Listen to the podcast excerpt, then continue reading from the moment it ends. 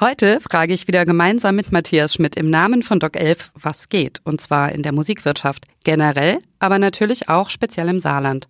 Unser Gast, der uns heute Rede und Antwort stehen wird, ist Tim Schon. Hi Tim, schön, dass du da bist. Hi, ich grüße euch beiden.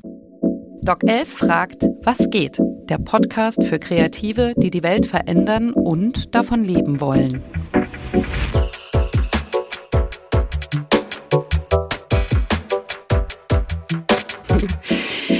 Du bist äh, mit zwei großen Projekten unterwegs in der Musikwirtschaft. Ähm, außerdem Dozent im Studiengang Musikmanagement an der Uni. Ähm, die Go for Music GmbH, da bist du Geschäftsführer. Was macht ihr da? Ähm, Go for Music ist eine gemeinnützige GmbH, die wir vor zwei Jahren gegründet haben, ähm, wo wir vor allem so ein bisschen beobachtet haben, es gibt Möglichkeiten, ähm, mit Förderung Projekte umzusetzen, bei denen man das Gefühl hat, die bringen was, die, äh, die stoßen Dinge an, die treiben Sachen an, die, die sich auch irgendwie verändern sollen, Sachen, die gefördert werden müssen, weil sie einfach in der freien Wirtschaft so noch nicht existieren können. Deswegen muss man da einfach mit, mit Förderung ein bisschen nachhelfen. Und da haben wir diese Firma gegründet und unter anderem das Female Producer Collective gegründet, was ein Förderprojekt ist, äh, speziell für, für äh, ProduzentInnen. Ähm, und das macht super Spaß, es läuft richtig gut und das sind halt eben so, das ist so eine Disziplin, die ist außerhalb von der Musikwirtschaft praktisch ähm, ohne Förderung gar nicht möglich aktuell und dafür ist das ein super Unternehmen einfach. Das Female Producer Collective läuft im Moment in der zweiten Runde. Das ist richtig. Das haben wir letztes Jahr haben wir die erste Runde äh, vorgestellt, auch äh, in einer Folge, die dann als Podcast rausgekommen ist. Den Link packe ich natürlich in die Show Notes. Ähm, wie sieht's aus? Geht das weiter? Darf man das schon fragen? Das darf man auf jeden Fall fragen, weil unsere Ambition ist es auf jeden Fall. Wir haben auch gerade am Montag den Antrag gestellt für die nächste Förderrunde. Das ist ja kein Geheimnis. Es gibt die äh, Antragsrunden bei der Initiative Musik für Infrastrukturförderung. Da haben wir wieder einen Antrag äh, eingereicht. Ähm, wir haben wieder gute Fortschritte gemacht. Wir haben jetzt im wann ist das, 9.7. ist das Abschlussevent von der, von der zweiten Runde, die wir jetzt haben und das ist wieder irgendwie dokumentierbar ein, ein großer Erfolg gewesen und ich hoffe, dass wir genügend Argumente haben, warum man uns weiter fördern sollte. Schön. Wir drücken die Daumen. Tun wir auf jeden Fall. Ähm, das Thema Musikwirtschaft, dessen habt ihr euch insgesamt auch angenommen? Genau, also wir haben uns ja, also ich bin ja hauptberuflich Musikproduzent und ähm, habe nach meinem Masterstudium in Mannheim halt eben überlegt, wo geht's denn für mich hin so und standardmäßig so die Reise geht dann nach Berlin, weil da ist halt einfach der Hotspot in Deutschland für alles, was mit Musik und Musikwirtschaft zu tun hat. Aber weil ich ja den Bachelor in Saarbrücken gemacht habe und mich da einfach gut verstanden habe und gut connected habe mit mit meinen Leuten so aus meinem aus meinem Jahrgang vor allem, war dann irgendwie auch der Wunsch groß, es einfach gemeinsam weiterzumachen. Es haben sich dann einfach so ein paar Leute zusammengetan, die gesagt haben, ey, lass mal im Saarland bleiben, lass mal hier irgendwie das gemeinsam äh, von hier aus einfach mal probieren, weil zu der Zeit fing das auch gerade an mit Tiavo, mit Genetik und so weiter. Und dann wussten wir auch, es gibt da auf jeden Fall Projekte, die man machen kann, die auch deutschlandweit relevant sind. Und wir haben gesagt, okay, dann committen wir uns und versuchen das einfach vom Saarland aus aufzubauen. Und das ist jetzt fünf Jahre her, so diese Entscheidung. Und das hat auch in den Corona-Jahren sich einfach als eine sehr, sehr gute Entscheidung für uns rausgestellt.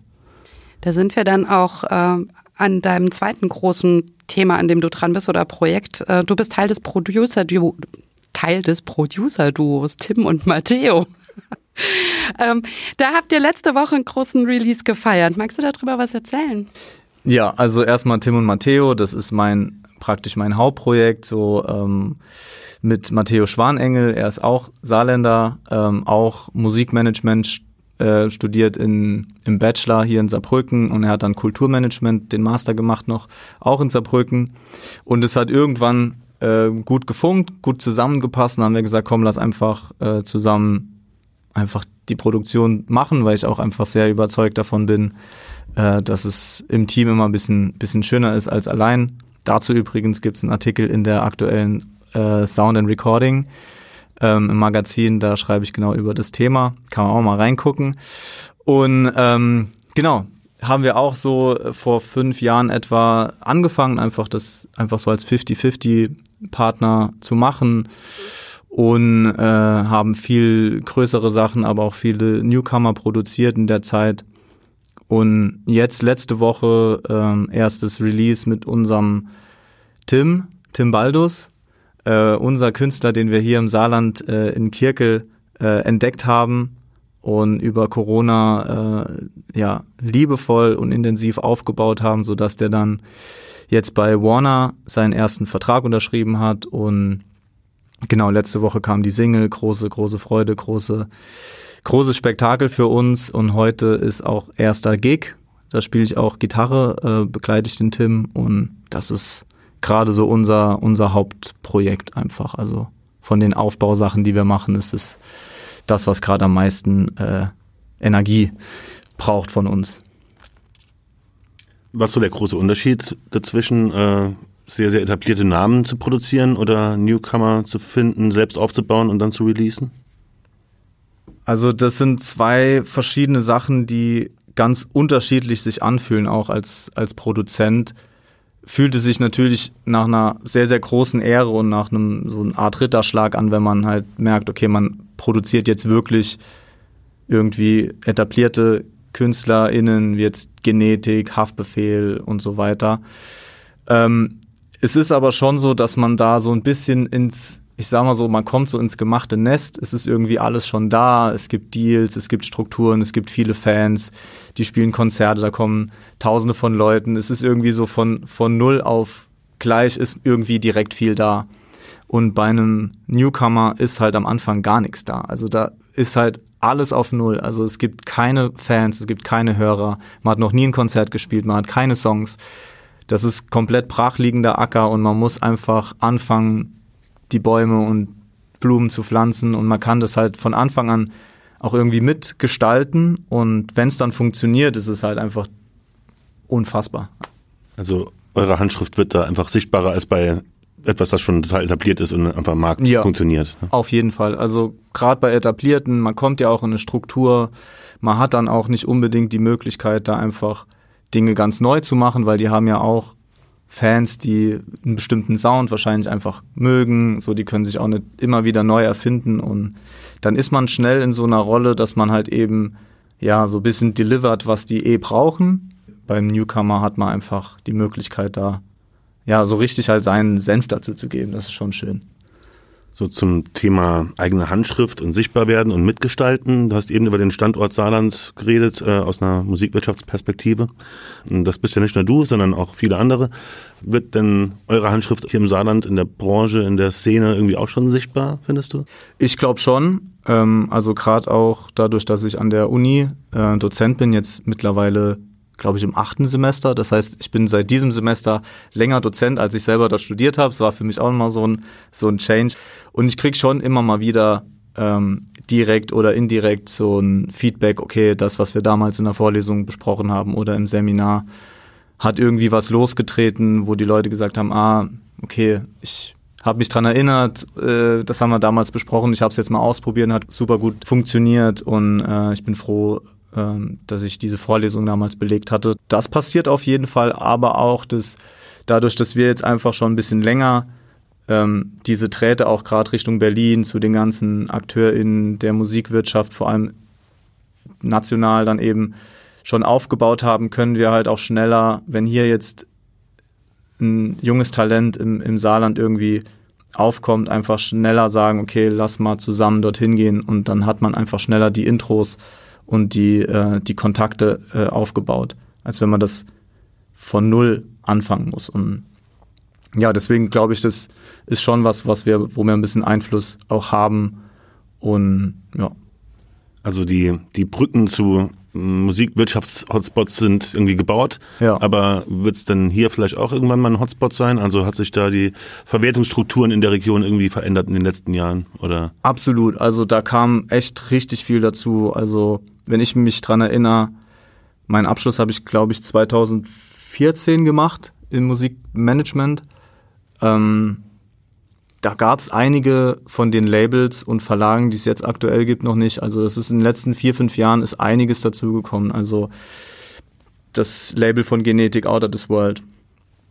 Ähm, das Label um Lukas Adamides, ähm, Modern Angst, seine, sein Verlag äh, Side by Side Future Publishing. Dann gibt's Cider, dann gibt's Ever Ever Music. Das gibt's schon ein bisschen länger, aber auch da ist, glaube ich, in den letzten fünf Jahren deutlich noch mehr passiert. Äh, Manometer hat ein eigenes Label gegründet. Ich kann es jetzt hier nicht äh, abschließend sagen, aber es ist auf jeden Fall echt viel dazugekommen und das macht, glaube ich, viel aus, weil auch Artists aus der Region einfach wissen, sie können sich hier praktisch an die nächste Station wenden. Und die Verwertungsstrukturen des Saarlandes müssen dann eben die Kanäle richtig heiß machen auf, nach Berlin und zu den großen Märkten und zu den großen nächsten Stationen, die es dann gibt. Wir von Doc 11 sind auch Teil eines Arbeitskreises, in dem auch ihr mit der Go for Music und andere Akteure drin seid. Äh, wir haben den jetzt mal relativ uninspiriert MWS Musikwirtschaft Saar genannt. Das ist ein Arbeitstitel. Ähm, weil wir versuchen, dieses Momentum auch ein bisschen einzufangen. Auf jeden Fall. Also es hat sich jetzt gerade in den letzten Jahren auch ähm, einiges getan. Es haben sich so ein paar AkteurInnen, ein paar Institutionen rauskristallisiert, die es halt, glaube ich, wirklich ernst meinen. Also vor allem auch alles, was um Kulturgut Ost passiert mit dem Silo, Poprad, ähm, Sam Music Week, Go for Music. Das sind schon einfach so gerade so Leuchttürme, die es, die es jetzt äh, gibt, die auch sehr, sehr gute Arbeit machen, die vor allem auch überregional ähm, national und vielleicht auch mit Blick auf die Großregion international auch irgendwie Ansehen bekommen. Und ich finde es ähm, absolut logisch und konsequent, dass man daraus so eine Art Arbeitsgruppe das irgendwie institutionalisiert, dass man einfach das auch nochmal auf, auswertet und dann mit den Ministerien direkt in, in, in Diskurs geht und rausfindet, was kann man machen, was will man machen. Und ich glaube, das ist super spannende Pionierarbeit. Also ich, keiner von uns kann da jetzt sagen, was wird da jetzt die nächsten Jahre passieren.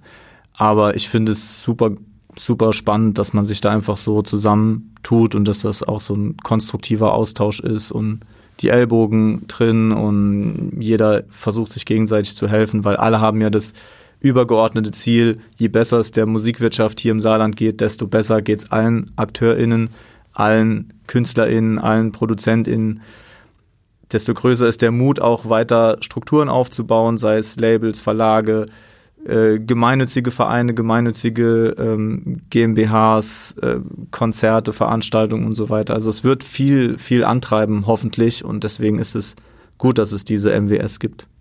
Die hat sich ja auch ein bisschen zusammengefunden aus Akteuren, die alle äh, in Kontakt mit der Initiative Musik stehen, als großes Förderinstrument der Bundesrepublik Deutschland. Ähm weil alle irgendwie auch Erfahrungen damit gesammelt hatten, auch positive Förderbescheide erhalten hatten in der Vergangenheit und dass man da jetzt überlegt, wie man äh, Synergien schafft. Kannst du den Leuten draußen, die in der Musikwirtschaft erfolgreich sein wollen, ein bisschen was über dieses, äh, über diese Institution berichten und sagen?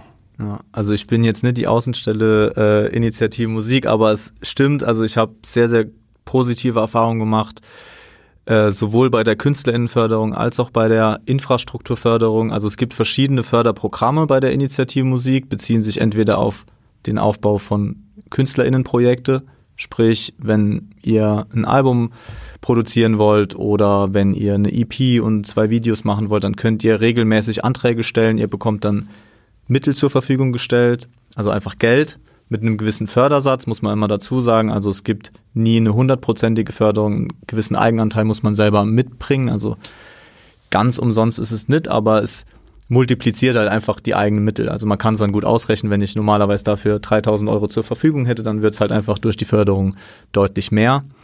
Äh, das andere sind dann die Infrastrukturprojekte. Das ist das, was wir zum Beispiel mit dem Female Producer Collective machen. Da geht es ganz klar um neue Strukturen, die geschaffen werden. Workshop, Mentoring-Programme, Communities, ähm, Branchen-Events, Meetups, Studien, alles so in diese Richtung wird da auch gefördert und die haben auch einen ganz großen Bereich Exportförderung. Das ist was, da habe ich jetzt bisher noch kein Projekt umgesetzt, aber da sind wir dran. Da geht es praktisch um alles, was mit dem Ausland zu tun hat, sei es Auslandsaufenthalte, äh, Reisen, wenn man eine Messe besucht oder Auslandstouren, wenn man als, als Künstlerin zum Beispiel im Ausland Auftritte spielen will, wird es auch gefördert. Oder wenn man ähm, ein Event im Ausland machen will, zum Beispiel, auch in Corona-Zeit hat die Initiativmusik ganz viel Live-Förderung gemacht. Also fast jedes Konzert, was irgendwie stattgefunden hat, irgendwie den Initiativmusik-Stempel unten gehabt. Also sie haben da auch echt viel äh, rein reingebuttert und ich kann es echt nur empfehlen. Also auch die die ganzen Leute, die ich kenne bei der Initiativmusik, sind alle super nett. Ähm, man hat ja oft so ein bisschen so die die Fantasie, so da sitzt jemand, der mich sehr krass kontrolliert.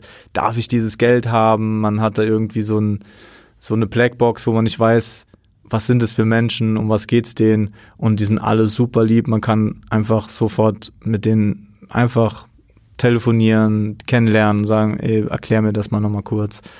Es gibt dauernd Infoveranstaltungen. Also das, man muss schon sagen, auch bei uns ist der Anteil an Projekten, die wir machen, die von der Initiative Musik gefördert sind, schon sehr hoch. Also ich müsste mal durchrechnen oder mal gucken, aber ich würde mal sagen, so mindestens 50 Prozent der Produktion, die wir machen, sind schon auch durch die Initiative Musik gefördert. Und oft ist es auch so tatsächlich, dass wir Artists, die bei uns produzieren wollen, immer sagen, okay, hast du, hast du KünstlerInnenförderung beantragt? Wenn nicht, äh, lass mal gucken, wann die nächste Frist ist. Vielleicht können wir direkt einen Antrag zusammenstellen, weil dann, man kann dann eben halt als Partnerunternehmen dann auch zusammen einfach einen Antrag stellen, dann wirkt das nochmal eins solider, als wenn man das als Künstlerin alleine macht. Also absolute Empfehlung für alle. Ja, du hast im Vorgespräch äh, auch erzählt, das ist mir hängen geblieben. Ich weiß jetzt nicht, ob das auch Initiative Musik war, ähm, das Förderprogramm, mit dem man sich Inspirationsreisen fördern lassen kann. Genau. Das fand ich, das fand ich cool. Also du, du würdest schon den, den Menschen Mut machen, da einfach mal zu gucken und dort die, die Kohle zu holen, weil es sie gibt. Absolut. Also ähm, seit ich mich intensiver damit beschäftige, also es kam praktisch mit der Gründung der Go for Music GmbH, wo wir wirklich sagen, okay, wir kümmern uns wirklich intensiv darum, unsere Projekte äh, fördern zu lassen, weil wir davon überzeugt sind, dass sie förderfähig sind, weil wir einfach sagen, okay, wir entwickeln auch einfach Projekte, die, die irgendwie unserer Meinung nach Sinn machen.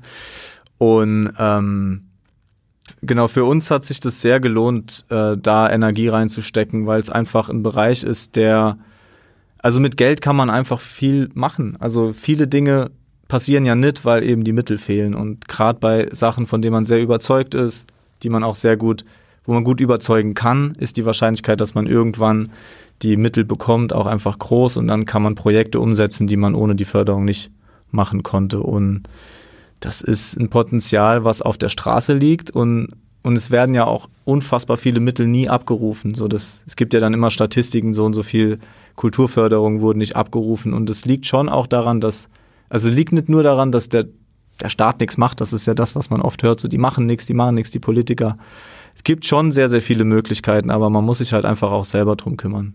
Du hast vorhin noch die Großregion angesprochen und wir sind ja noch so ein bisschen beim Thema ähm, Standort Saarland. Wie ist es denn? Guckt ihr auch schon mal über die Grenze rüber? Gibt es da spannende Perspektiven nach Frankreich? Absolut. Also wirklich allergrößtes Bucket auf unserer Bucketlist ist zu gucken, dass wir die Drähte äh, ins nächstgelegene Ausland verbessern. Es gibt schon, schon Ansätze. Also wir haben ein paar sehr gute Drähte jetzt nach Luxemburg aufgebaut, wo wir regelmäßig Sessions machen mit anderen ProduzentInnen, äh, KünstlerInnen. Frankreich ist gerade noch so ein bisschen, äh, kommt sehr kurz. Äh, Belgien sieht ein bisschen besser aus, da kennen wir schon ein paar mehr, aber das ist auf jeden Fall so, dass wenn man sich mal so überlegt, was ist so der Unique Selling Point des Saarlandes im nationalen Vergleich, gerade was die Musikwirtschaft angeht, dann kann es nur dieses Tor nach Europa sein, weil klar, der Standort Saarbrücken oder Saarland an sich kommt natürlich an Hamburg, Berlin und so weiter nicht ran, aus verschiedenen anderen Gründen, aber dieses Tor nach Europa, wo dann eben Frankreich, Belgien, Luxemburg, irgendwann kommen dann Skandinavien und so weiter, da wollen auch irgendwie alle, die ganze Musikwelt global guckt, was passiert äh, in, in Skandinavien. Also dieses Tor kann halt eben Saarbrücken sein, von Deutschland aus gesehen. Und ich glaube, das wäre was, wenn man da gute Arbeit reinsteckt in den nächsten, ich sag mal, 10 bis 20 Jahren, kann das vielleicht sein, dass Leute äh, in Deutschland sagen, wenn ich auf diesen internationalen europäischen Markt will, dann ist Saarbrücken ein guter Standort für mich, weil sind die Träte heiß, da sind alle Türen auf, da gibt's Möglichkeiten, äh, regelmäßig irgendwie auch Projekte umzusetzen, man wird da unterstützt dabei ähm, und, und das halte ich für realistisch, weil ich halte es aktuell nicht für realistisch, dass irgendwie Sony, Universal oder Warner hier, hier eine Abteilung aufmachen. Das sehe ich jetzt aktuell nicht, aber diesen Blick nach Europa zu haben und wirklich diese Strukturen aufzubauen, dass man kurze und schnelle Wege hat nach Paris und wie sie alle heißen, die, die Städte, die da spannend sind, äh, das könnte halt unser Standortvorteil sein. Und deswegen wollen wir auch da mit gutem Beispiel vorangehen und versuchen uns da jetzt nach und nach so ein bisschen das Gebiet da irgendwie, äh, ja, das zu erkunden. Jetzt haben wir über internationale Vernetzung oder Vernetzung auf internationaler Ebene gesprochen, ähm, auch Vernetzung innerhalb der, ich sag's mal, Metaebene hier im Saarland, Akteure wie ihr, Poprat, Kulturgut Ost GmbH und so weiter sich vernetzen, auch mit den äh, entsprechenden Ministerien. Gibt es noch eine Ebene unten drunter äh, mit Vernetzungsmöglichkeiten? Also wenn ich jetzt hier als Solo-Artist mich irgendwie etablieren will, welche Kontakte muss ich mir suchen und wie mache ich das? Also es ist, gibt hier auf jeden Fall regelmäßig oder auch kontinuierlich gute Möglichkeiten, sich zu vernetzen. Es gibt zum Beispiel eine WhatsApp-Gruppe, die heißt Musikbusiness Saar. Die haben wir vor, glaube ich, zwei Jahren im Zuge der ersten Sam Music Week gegründet äh, oder beziehungsweise einfach aufgemacht und gesagt, ey, alle, die irgendwas mit Musik, Musikbusiness zu tun haben, haben diese WhatsApp-Gruppe, lasst uns uns connecten, austauschen, uns gegenseitig helfen, supporten und das hat sensationell funktioniert. Also heute haben wir über 320 Mitglieder in der Gruppe. Es gibt auch eine Excel-Tabelle, die man ausfüllen kann. Das ist praktisch wie auch so ein kleiner Branchenführer. So, das bringt auf jeden Fall sehr viel. Im, im Rahmen von der WhatsApp-Gruppe gibt es auch regelmäßig Meetups, also einfach, es wird ein Termin announced, dass man sich da und da irgendwie trifft. Da kann man dann einfach sehr formlos einfach zusammenkommen, steckt die Köpfe zusammen, quatscht, hilft sich gegenseitig. Ähm, und ja, ansonsten lohnt sich schon einfach auch auf diese Events zu gehen. Also Saarklang Festival, was jetzt da kommt, Sam Music Week äh, hat auch so ein Austauschformat ähm, physisch noch mit angeboten und da einfach aufzutauchen. Man, also ich bin schon sehr regelmäßig dort und jetzt irgendwie auch schon schon länger glaube ich dran, dass im Saarland sehr gute Leute sitzen und trotzdem ist an jedem Event oder an jedem Meetup sind nochmal zwei, drei Leute dabei, die auch einfach für mich neue Connections sind, wo ich sage, okay, krass, dass ich die Leute vorher noch nicht kannte, obwohl man sich irgendwie gefühlt so äh, vor der Nase sitzt. Und dafür brauchst du halt diese Formate und genau. Der Vollständigkeit halber noch vielleicht die äh, Veranstaltung im Rahmen der Talentfabrik von Kulturgut Ost äh, erwähnt. Ist, glaube ich, auch immer them themenspezifische äh, Meetups, aber mit tollen SpeakerInnen und Speakern und Absolut, das habe ich jetzt gerade schon fast so ein bisschen mit reingerechnet. Äh, Verzeihung dafür, weil das ist, wir hängen ja auch immer ein Meetup an diese Veranstaltung mit dran. Also genau. Das, ja. Aber okay. ist auch geil. Also auch zum Beispiel äh, Content in Cremant haben wir auch mal gesagt, so, ey, da ist ein Event, lass uns das Meetup am Content in Cremant praktisch dranhängen. Da sind wir eh, deswegen kommt vorbei. Und das ist eigentlich ganz cool, wenn man diese, wenn es Formate gibt, dass man einfach sagt, okay, lass alle dort treffen weil das bringt den, den Events was, das bringt jedem Einzelnen was. Cool. Das klingt alles sehr positiv, sehr hoffnungsfroh. Ich habe in der Vorbereitung auf unsere Podcast-Folge habe ich mir beim BR Little Little Secrets angeguckt. Ähm, und die hat so ein bisschen mein, mein Gefühl, das ich vorher hatte, der Musikbranche geht's gar nicht so gut, äh, einmal ordentlich zurechtgerückt. Es gibt da durchaus ähm, Profiteure, denen es ganz schön gut geht. Und äh, irgendwie erstaunlicherweise kommt aber ganz oft bei den Artists nicht so viel an. Und im Nachgang habe ich mir dann gedacht, ja, hm, aber warum ähm, baut man denn dann Künstler auf, wenn man sie dann in dieses Haifischbecken schmeißt? Die Frage habe ich dir auch im Vorgespräch gestellt. Und du hast da nochmal einen anderen Blick drauf oder Strategien, ähm, wie man da dann doch ganz gut durchkommt. Mhm. Also ich glaube, also Kapitalismus an sich ist ja per se erstmal nichts ganz Schlimmes. Also ohne Geld, wir haben ja auch bei den Förderprojekten und so drüber gesprochen, dass ohne Geld, ganz ohne Geld geht's halt einfach nicht. Und auf jeden Fall, wie das verteilt wird, wie sich das äh, umschichtet, was bei wem landet, das kann man auf jeden Fall sehr gut in Frage stellen. Ich habe tatsächlich auch, das hat ein bisschen resoniert so im, nach unserem Vorgespräch. Ich habe dann auch nochmal so überlegt, mir fallen schon auch einige Beispiele ein, wo es auch anders funktioniert. Ähm, und ganz oft ist einfach so die Fanbase wirklich so das, ähm, das Mittel zum Zweck. Also dieses ganze Spotify, Playlisten und so weiter, das generiert zwar Streams und die werden auch dann zu komischen Verhältnissen an die Artists irgendwie ausgeschüttet oder nicht, aber die schaffen dir keine richtigen Fans. Also nur weil du in einer Playlist warst, kommen noch keine Leute zum Konzert. Davon gibt's auch ganz, ganz viele Beispiele, dass wirklich krass streamende Artists sagen Touren ab, weil keiner kauft Tickets. Und ich glaube, so die Gegenseite zu diesem Kapitalismus mit, mit Streaming und mit Ticketverkäufen und so weiter und so fort ist echt diese Fanbase aufzubauen.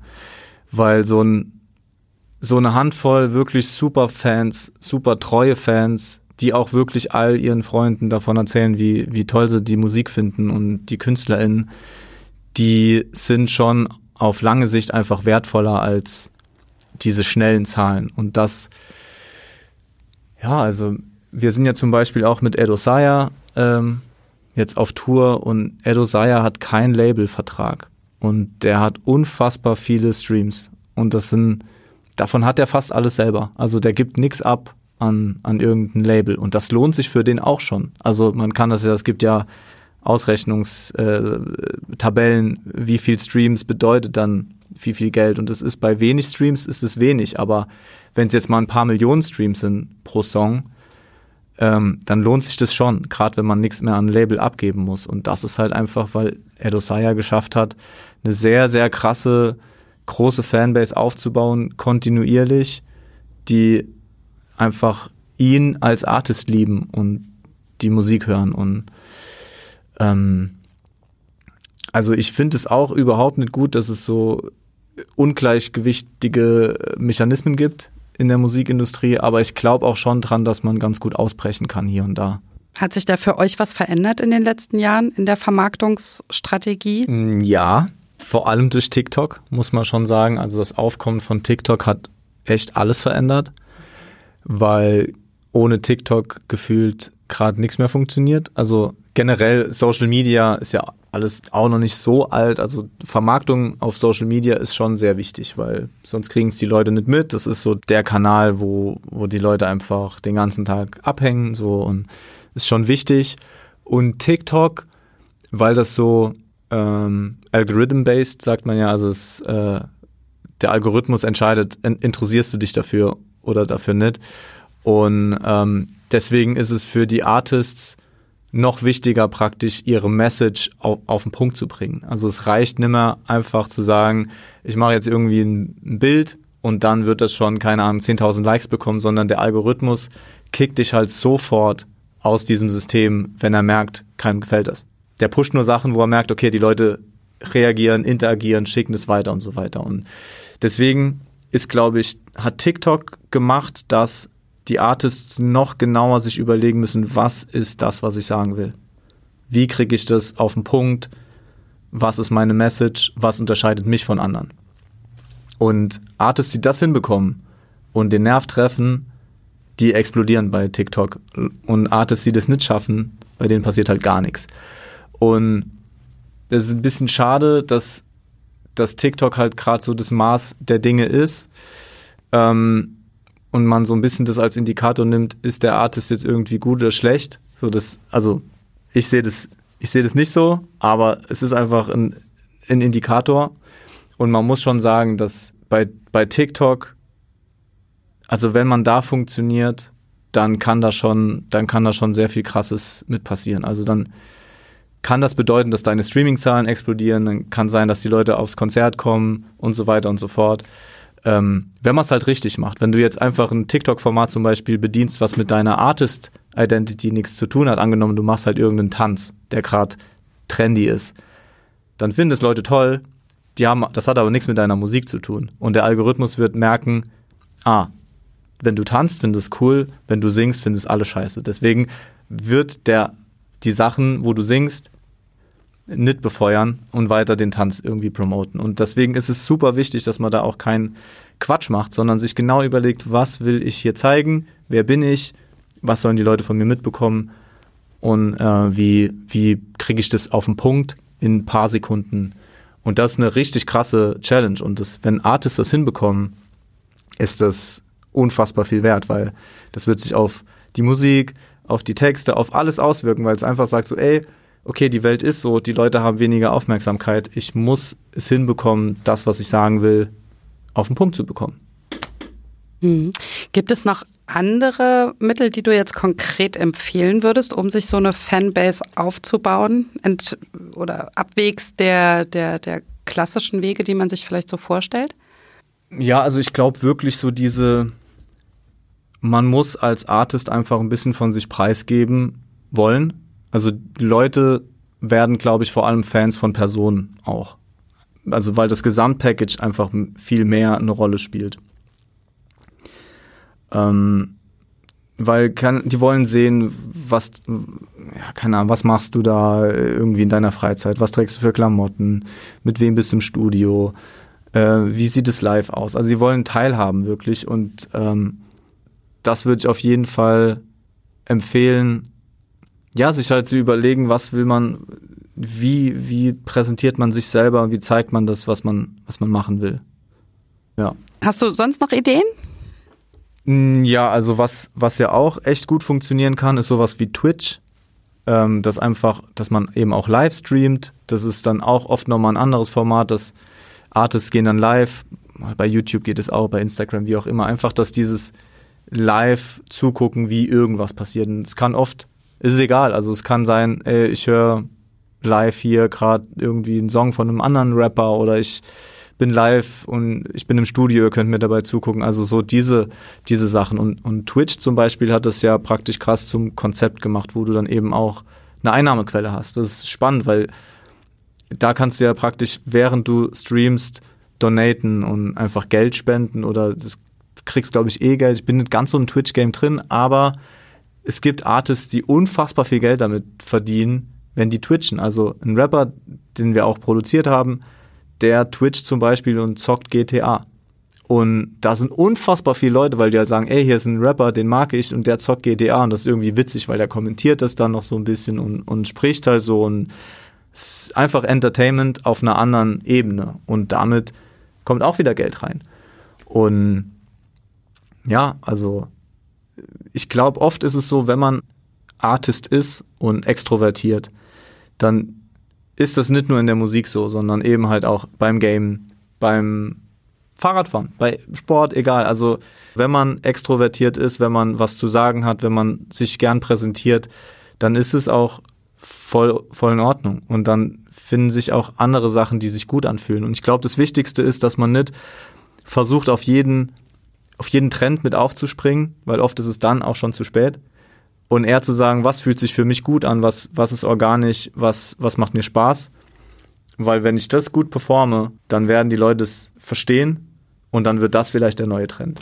Jetzt hast du gesprochen über DIY-Marketing-Maßnahmen, sage ich jetzt mal. Man kann als Artist selbst seine Songs vielleicht mit äh, Freeware produzieren und auch selbst bei Spotify hochladen und bei vielen Streaming-Anbietern.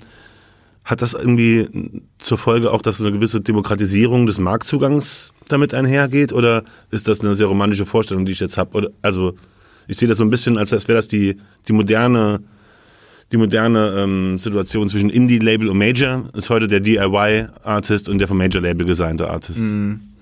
Also es ist auf jeden Fall so, dass wenn man mal das vergleicht, vergleicht mit, wie es vielleicht vor zehn Jahren war oder noch ein bisschen mehr, ist natürlich der Markt überfüllt beziehungsweise gesättigt mit Musik. Also jeder, wie du gesagt hast, jeder kann hier, wir haben hier auch Mikrofon, Interface, ein Computer, wir können hier jetzt zu dritt einen Song produzieren in einer halben Stunde und den wahrscheinlich einen Tag später bei Spotify irgendwie hören.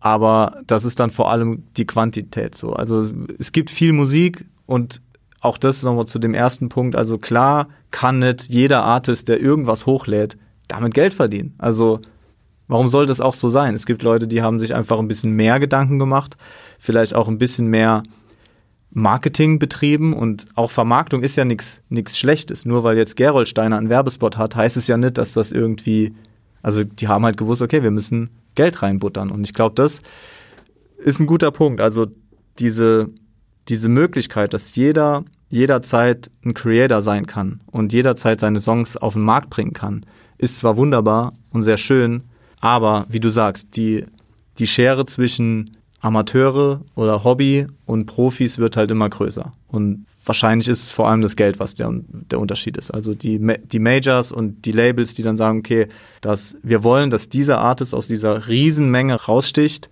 also stecken wir da Geld rein, versuchen den gut zu platzieren, zu promoten und so weiter. Erklärst du uns und unseren Hörern und vor allen Dingen mir mal den, den tatsächlichen Unterschied zwischen einem Major und einem Indie-Label? Mir ist das nämlich nicht so ganz klar.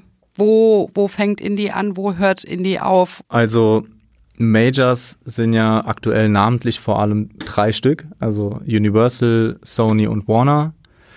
Ähm, das sind die Major-Labels und die sind die Majors, weil sie den größten Marktanteil haben, also sehr, sehr viel mehr Marktanteile als der ganze Rest.